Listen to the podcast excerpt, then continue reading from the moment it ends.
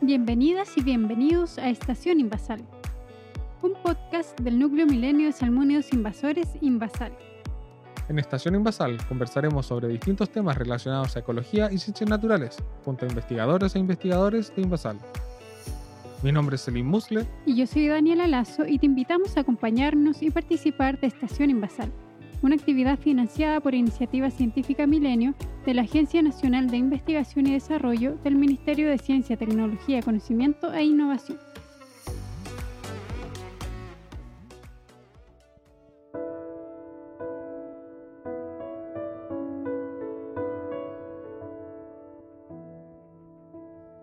Diariamente, en hogares e industrias, usamos y desechamos productos, muchos de los cuales terminan de una u otra forma llegando a nuestros ríos y mares.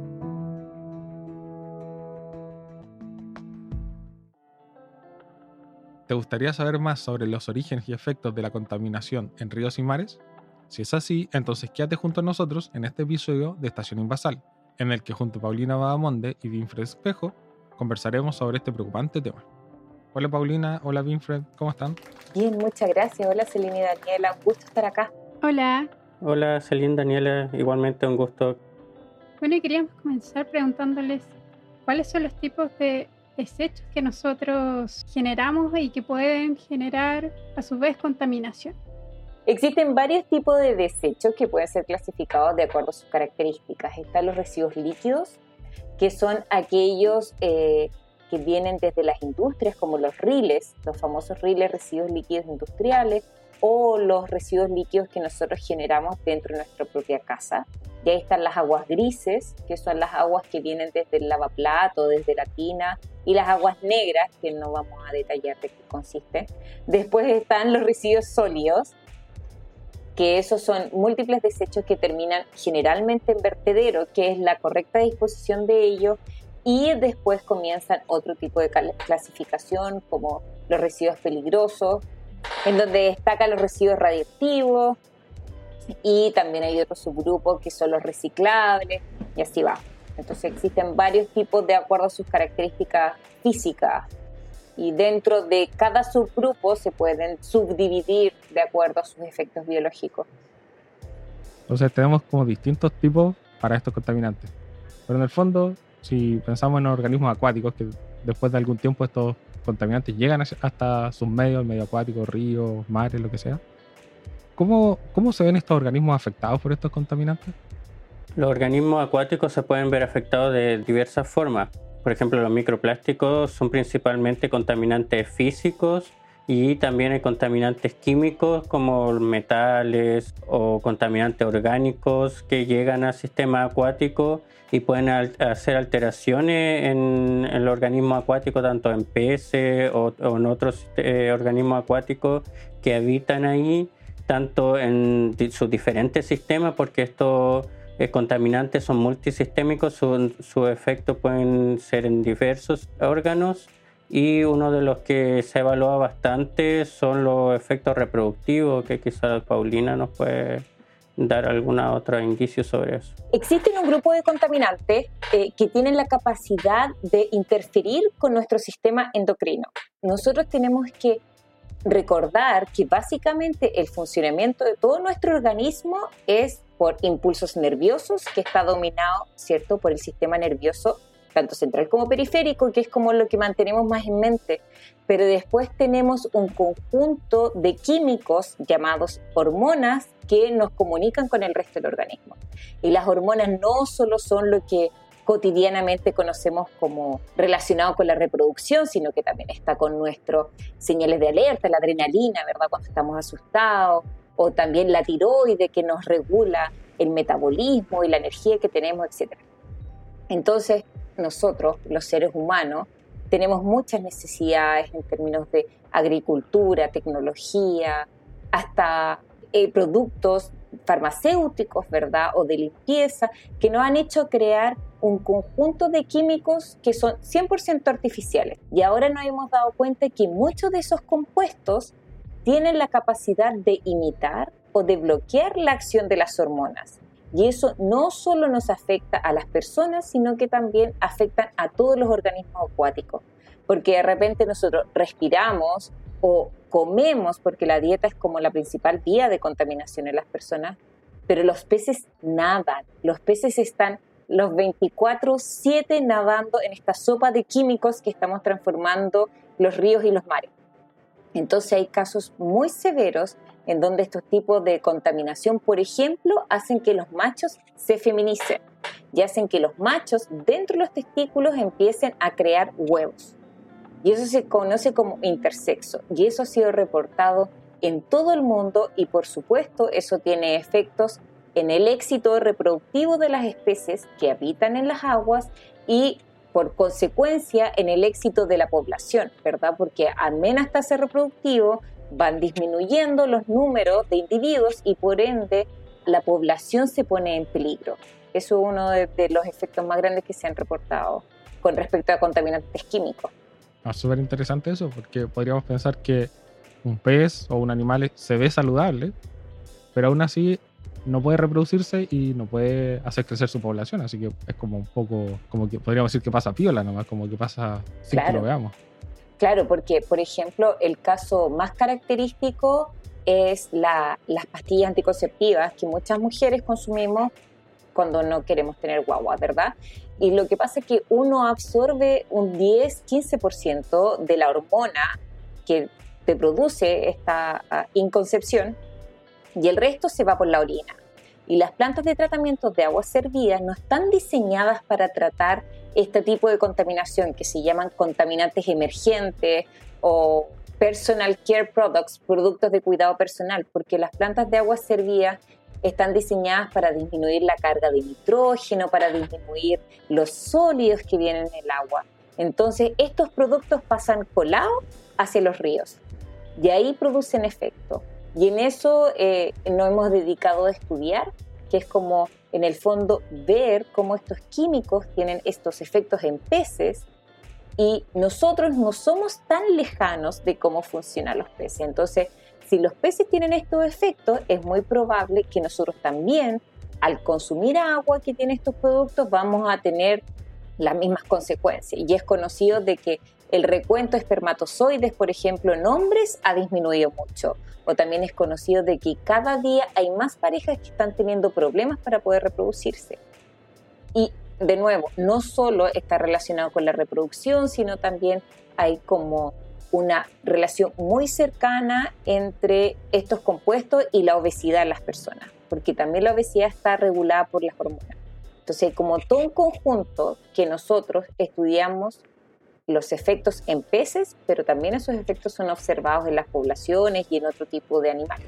Ahí me gustaría acotar ahí dos puntos que son muy importantes, que hay que tenerlo en mente, que se puede ver el agua transparente, ya sea en río, en otras partes, pero pueden haber contaminantes que estén en esa agua porque están disueltos y nosotros no los vemos. Puede decir, no, mira, el río tiene el agua transparente, puede estar muy bien, pero puede estar con químicos disueltos en, el agua. Entonces, eso puede estar afectando al organismo. Y otro punto muy importante a destacar es que muchos de estos contaminantes nos producen efectos agudos. No es que el pez toque esa agua contaminada y se va a morir al tiro son efectos crónicos que al estar expuestos a largas veces a estas concentraciones van a causar estos efectos reproductivos que está señalando Paulina o pueden causar otras alteraciones o también en las personas eh, porque son acumulativos algunos también. Entonces son efectos a largo plazo algunos. Sí, no, es súper importante lo que están conversando. Y a la vez yo lo llamaría como efecto kármico, ¿verdad?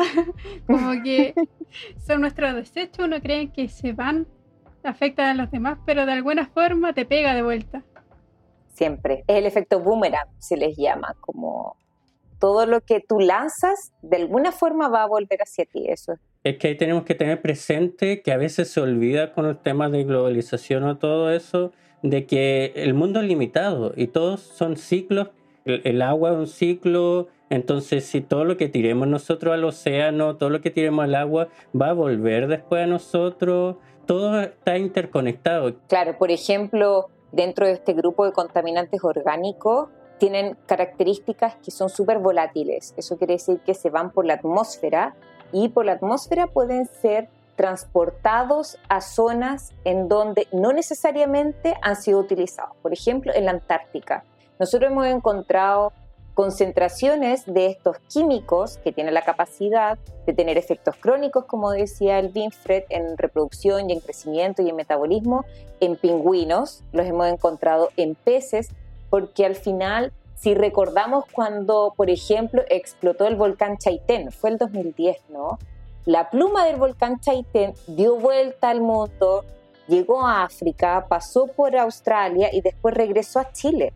Y eso que pasa naturalmente también pasa con nuestra contaminación. Nuestra contaminación ya no es local, no es lo que tú generas en tu casa, se queda en tu casa y se lo lleva al camión de la basura. Todo es global, todo es global. O hay ejemplos súper bonitos de cómo este mundo es más chico de lo que creemos. Por ejemplo, el Amazonas es tan nutritivo porque recibe arenas del Sahara. Es muy cierto lo que destaca Wilfred en el fondo. La contaminación no es local, es global. Y por eso todos tenemos que colaborar para que se disminuya lo que más podamos. Oye, con respecto a eso, a este problema que, que es tan global, que es tan importante para todos y todas, ¿qué formas tenemos de poder apalearlo o reducir la contaminación? Por la parte de la industria es mejorar los sistemas productivos, siempre estar mejorando los sistemas productivos para que emitan menos contaminantes, para que sean más amigables con el medio ambiente, para que emitan menos químicos a los sistemas de, agua dulce, mientras que también nosotros en la casa podemos también hacer nuestro aporte, principalmente con las tres R, que reducir, reutilizar y reciclar. Con eso nosotros podemos estar haciendo aporte para poder minimizar todos estos contaminantes que, están entrando al ecosistema y cada granito de arena va a ir sumando para, para mejorar el ecosistema en el que estamos, el mundo en el que vivimos. De ahí a las tres R's que mencionó Winfred, yo agregaría una cuarta, que creo que en realidad ahora vamos como nueve R, pero la que mi favorita es la rechaza. De verdad, rechaza plásticos de un solo uso, rechaza cosas que no necesites mandatoriamente, rechaza el consumismo. O sea, llevamos un año en pandemia y se acabó el shopping y está bien. Yo todavía tengo ropas que ponerme y no he ido a comprar nada hace un año y hay otra R que creo que es como repiensa o replantea, es como replantea tus costumbres para ver cómo tú puedes ser más amigable con el medio ambiente. Súper buenos consejos, todos esos. Y claro, todas esas R son, son vitales hoy en día. como ya conversamos, el mundo es limitado, el océano no es infinito como quizás lo pensaron alguna vez todas estas personas que prácticamente tenían campañas de bota tu plato de plástico al océano. Y ya, nos damos cuenta que eso fue un error gigante, porque décadas después todavía estamos lidiando con el mismo problema y van a seguir, vamos a seguir lidiando con estos problemas. Así que es muy importante tomar una conducta más proactiva a, reducir nuestra contaminación. Sí, hay una, ah, hay una frase de Silvia Earle que ella es una oceanógrafa que ha tenido una pelea muy importante con respecto a la protección de los océanos. Y ella dice, no water, no life, no blue, no green. Y eso es muy decidor de cómo si no hay agua no hay vida y si no hay azul tampoco va a haber verde. Nosotros, el oxígeno que respiramos viene del océano. Eh, la, la, regulación de la temperatura del planeta viene desde el océano. Entonces, si no nos preocupamos de mantener el océano saludable al 100%, que va desde la pesquería, a esta macro contaminación por plástico que observamos en la isla oceánica, a esta contaminación invisible que, como decía Winfred, de a poco nos va matando, porque es, algo crónico que tú vas desarrollando a lo largo de tu vida, eh, no vamos a tener futuro. Es súper importante responder también cómo es que nuestros desechos, por más lejos que estemos de, las aguas, de los ríos, de los mares, cómo es que nuestros desechos pueden llegar al mar y contaminarlos, para que así de alguna forma seamos conscientes de lo que estamos haciendo y poder minimizar este daño que estamos ocasionando. Bueno, como le estábamos diciendo, todo está interconectado, entonces, como bien se sabe, el ciclo del agua llueve y toda esa agua escurre, llega a los ríos, después de los ríos llegan al mar. Y esa es la principal vía por donde estos contaminantes están yendo, hacia el océano. porque pueden ser removidos de, la tierra o pueden que lo arrojen directamente hacia los ríos y los ríos los van a movilizar y van a llegar al océano. Y como esos contaminantes, algunos quizás están pasando entre la fase del océano nuevamente al sistema eh, atmosférico y entrar y movilizarse, otros están quedando en, en los océanos y se están depositando ahí esos contaminantes.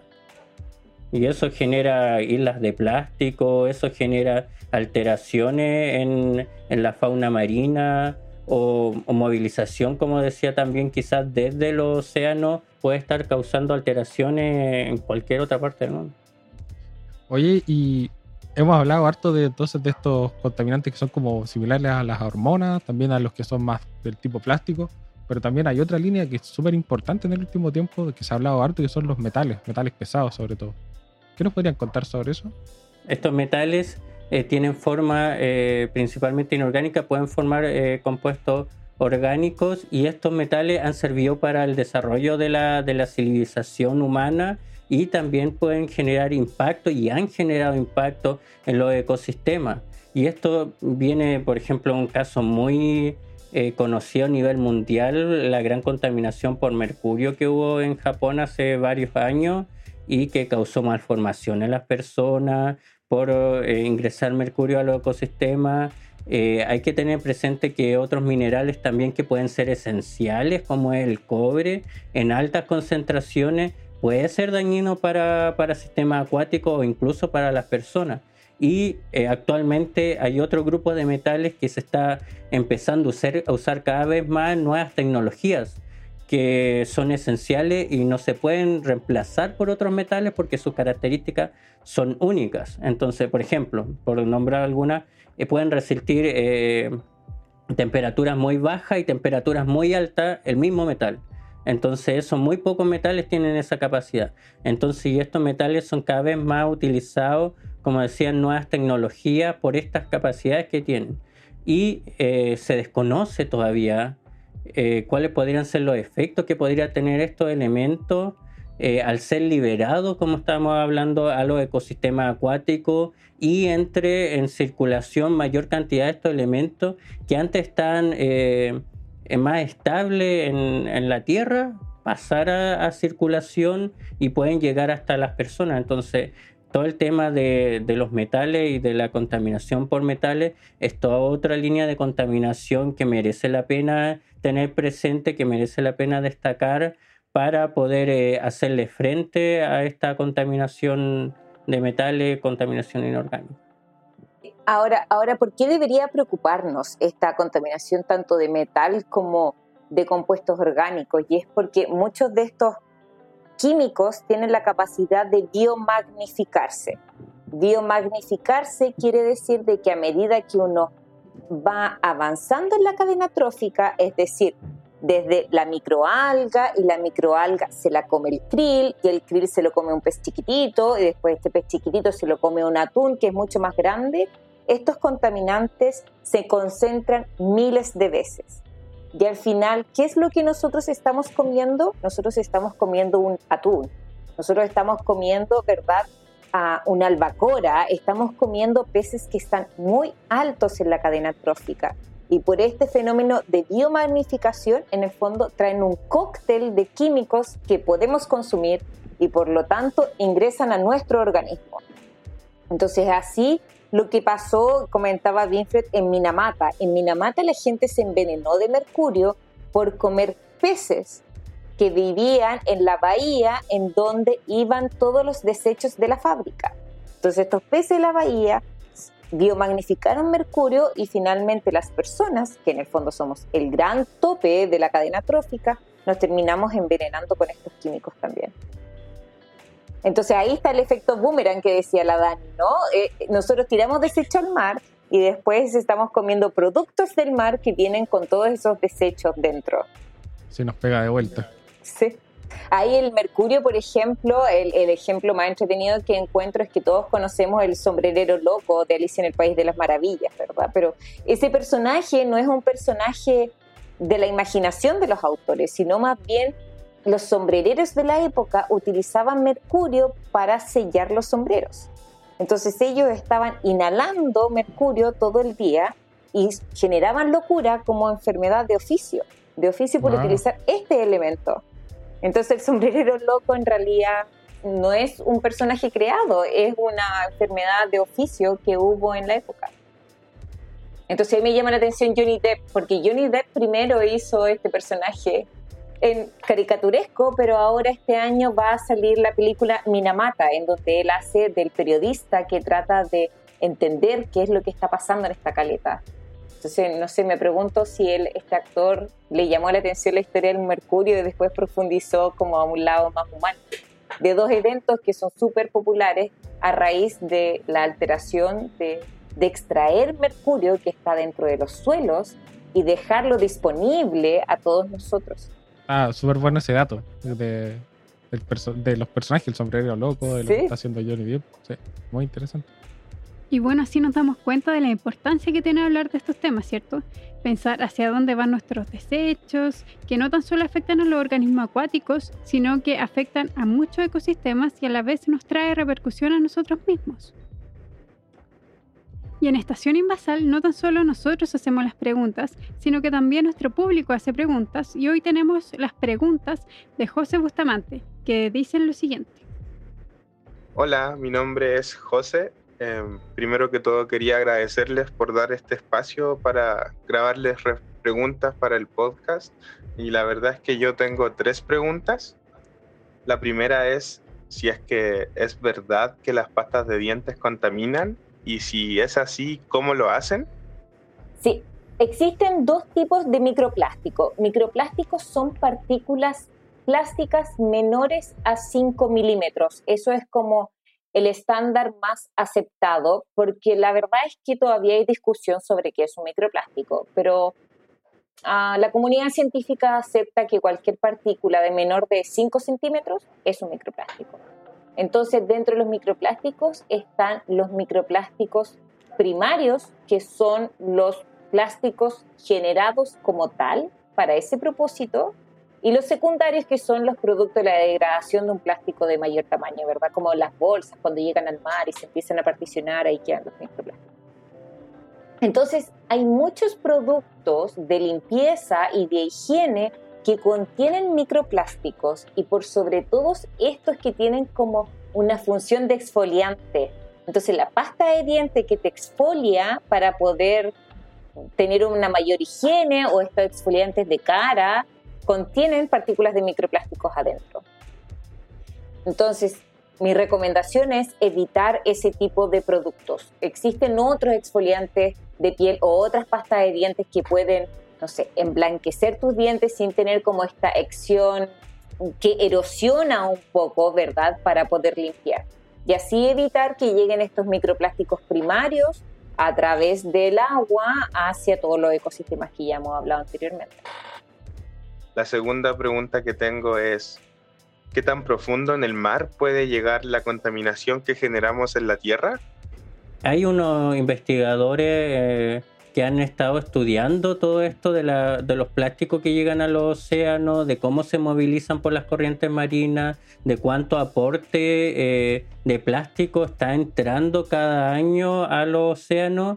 Y ellos hicieron una estimación global de, de acorde a los plásticos que ingresan a los océanos y los que son detectados en esta isla de plástico en la superficie y vieron que la cantidad no les cuadraba vieron que eh, eh, ingresaban mucho más plástico, mientras que la estimación de los plásticos que se encuentran en las islas eh, de desechos era mucho menor. Entonces ellos decían, ¿y dónde está yendo este otro plástico? ¿Está desapareciendo del ecosistema? ¿Qué está pasando? Entonces hay algunos estudios que ya han estado encontrando en aguas profundas desechos de, de plástico, plástico en organismos acuáticos entonces, hasta donde el humano ha llegado en, profundidad, se ha encontrado desechos plásticos. Quizá cuanto más puede haber eh, más profundo, eh, donde el humano todavía no ha llegado. Se desconoce a dónde están yendo estos plásticos y una de las hipótesis es que están yendo al fondo de los océanos, aparte donde no son eh, visibles o monitorizables por radares que, que puedan estarlos detectando. Entonces, es muy importante eso también porque se desconoce. Es todo un mundo desconocido lo que es Deep que se llama aguas profundas en cuanto a los organismos. Entonces, no se sabe todavía qué organismos hay ahí, cómo se comportan, cómo viven. Y más encima ahora están ingresando contaminantes a ese ecosistema. ¿Y qué estaría pasando ahí ahora con ese ecosistema, eh, con el ingreso de estos contaminantes? Y la tercera y última pregunta está relacionada a un acontecimiento que en Chile se habló bastante esta semana y que tiene que ver con la contaminación que generaron algunas empresas con eh, los salmones en el sur de Chile. Si es que pueden, por favor, ahondar en ese tema. Gracias. Sí, yo creo que ese tema vamos a seguir hablando también los próximos días. Sucede que eh, las algas, en la semana pasada tuvimos un, afán, ¿verdad? Un florecimiento de algas nocivas. Y las algas tenemos que imaginarlas como nuestra huerta o nuestras plantas que tenemos en casa. Necesitan agua, luz y nutrientes. La industria de la salmonicultura, por sus múltiples procesos, están ingresando muchos nutrientes al agua. Y los fiordos eh, del sur de Chile, por sus características, no renuevan tanto el agua. Entonces ya tenemos un input importante de nutrientes que les ayuda a estas microalgas florecer. Y por lo tanto, cada año van a ser más y más comunes estos eventos. Y eso genera que estos eventos intoxiquen a los salmones, lo que erradica en esta gran mortandad. Entonces creo que Chile está en un momento clave de saber cómo queremos trabajar a futuro. Creo que la redacción de una nueva constitución nos va a poder tener más herramientas para poder manejar este tipo de situaciones en el futuro, porque en el fondo es como un círculo un poco vicioso, por decirlo de algún modo, porque efectivamente la industria cumple con la legislación. Entonces, de repente, puede ser que la legislación no es suficiente para poder cuidar nuestro ecosistema. Entonces es un tema sensible, es un tema delicado, pero estamos a tiempo para cambiarlo porque afortunadamente el océano es bien resiliente y tiene la capacidad de recuperarse, pero no nos podemos quedar con eso. Eh, el océano necesita nuestra ayuda para poder estar eh, conservado y todas las especies que cohabitan en él. Súper, muchas gracias por ayudarnos a responder estas preguntas que nos envía el público. Y bueno, ya vamos llegando al final del, del episodio. Y lo último que queremos es pedirle a ustedes que le envíen un mensaje a la gente que nos escucha, como para invitarlos a aprender más sobre contaminación, quizás a tener unas mejores conductas con respecto a sus contaminantes y también a escuchar Estación Invasal, porque esa es la idea. Pueden hacer una invitación. Sí, muchas gracias Celine y Dani por esta gran invitación porque creo que debemos mutuamente acercarnos ciencia y comunidad, ciencia y sociedad para poder construir un futuro más sostenible. Así que creo que este tipo de oportunidad eh, como estación invasal hace de que uno pueda compartir un poquitito en lo que uno está trabajando y a su vez poder responder consultas que tienen los oyentes y estoy muy agradecida y ojalá que a muchos les interese este tema, cualquier cosa. Soy investigadora de Impasal, por lo tanto ahí nos pueden contactar para responder cualquier consulta. Igualmente eh, agradezco a Estación Invasal por esta investigación, a Celina, Dani por darnos esta posibilidad de poder estar hablando de estos temas que como decía es relevante el tema de contaminación porque muchas veces se deja pasar cuando, cuando no son contaminantes que se pueden ver y ahora está dando más a la luz los plásticos, pero es importante tener en mente que hay muchos otros contaminantes que quizás no podemos ver nosotros. Entonces esta invisibilidad de estos contaminantes no hay que dejarla pasar y hay que tenerla en mente. Y lo otro importante en temas de contaminación es que cada granito de, aporte que nosotros podemos hacer para disminuir la contaminación va a sumar, porque eh, es importante reducir, reciclar, disminuir los consumos de plástico, porque cada acción que nosotros hagamos va a ir afectando al planeta o cada acción que nosotros tengamos a favor de disminuir esta contaminación va a ir afectando favorablemente y a la, a la vez nos va a ir favoreciendo a nosotros como personas. Entonces los dejo invitados a que sigan eh, escuchando los demás episodios de eh, Estación Invasal, que siempre tienen muy buenos temas que, que compartir. Súper. Entonces con estas invitaciones nos despedimos del episodio de hoy. Los dejamos invitados a sintonizar Estación Invasal en una próxima oportunidad. Chao, chao. Chao, chao. chao.